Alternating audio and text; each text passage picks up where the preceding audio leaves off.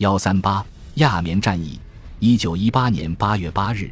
因此，八月八日集中了步兵、炮兵、坦克和空军的亚棉战役，促成了协约国第三阶段的胜利。由罗林森将军率领的第四军发起亚棉战役，展示了精心组织的联合武器进攻所能达到的效果。干扰敌军的策略和严格的保密制度，让人有意外之喜。特别是德军知道澳大利亚和加拿大的军队是英国远征军的主要进攻部队，也是这次行动的先头部队，所以干扰和保密的策略显得尤为重要。这一次，步兵得到了比以往更多的火力支援，包括刘易斯机枪、迫击炮、机关枪和发烟弹。炮兵在后方进行标定，用1917年开发的精确测量方法预先记录敌方炮台和其他目标。在战斗开始前，协约军已经查明了百分之九十五的德国火炮，因此德国的反击不会造成很大的影响。大约一九零零架飞机掌握了制空权，部分掩盖了地面三百四十二辆 Mark V 坦克、七十二辆中型 A 坦克，还有兵员运载和攻击坦克出发时的声音。凌晨四点二十分，当雾气、烟雾和黑暗笼罩在这片土地上时，两千门重炮和榴弹炮的轰鸣打响了这场战役。另外，德国由于夜间进行轮值救援，士气低落且防守疏松。也让这场战役更加顺利。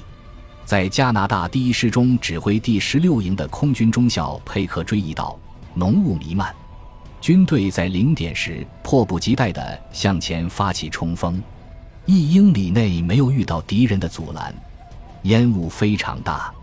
派珀保罗在我身边被击中了。大军一直坚定地向前进发，占领了一座又一座山岭。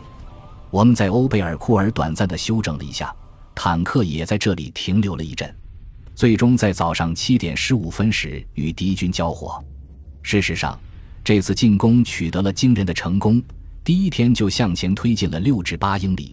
尽管侧翼很大程度上要慢于这一速度，接下来几天也取得了进一步的进展，但同时损耗也更大。英国远征军总司令福煦和黑格给罗林森施压，要求这场战役要比他预想的更深入。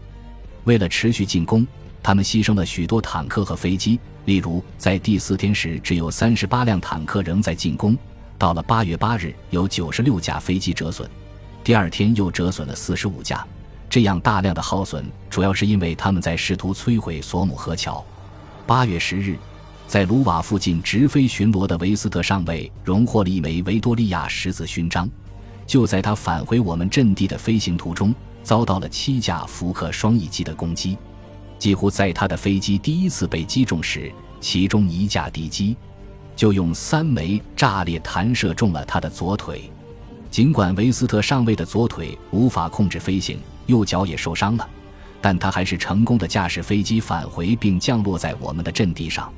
降落后，维斯特上尉也坚持在接受治疗前先进行汇报。八月八日之后的几天里。亚棉开始变得混乱不堪，造成了许多步兵伤亡。此外，此次袭击深入了之前的索姆河战场，德军部队在此地寸步难行。最终，十八个德国预备师进驻此地以加强防御。迫于加拿大部队指挥官库里所施加的压力，罗林森说服了黑格于八月十一日停止进攻。然而，侧翼的军队并没有同享此次亚棉战役的胜利。英国实力较弱的远征第三军在向北撤离时遭遇严重问题，而法国德伯内的第一集团也没能成功向南推进。此外，罗林森的第四军指挥部一直没有派出唯一可动用的英国远征储备军第三十二师，直到战局已经无法逆转。另一方面，八月八日的战役在德国司令部内引起了激烈的讨论。鲁登道夫称他为德军的凶日。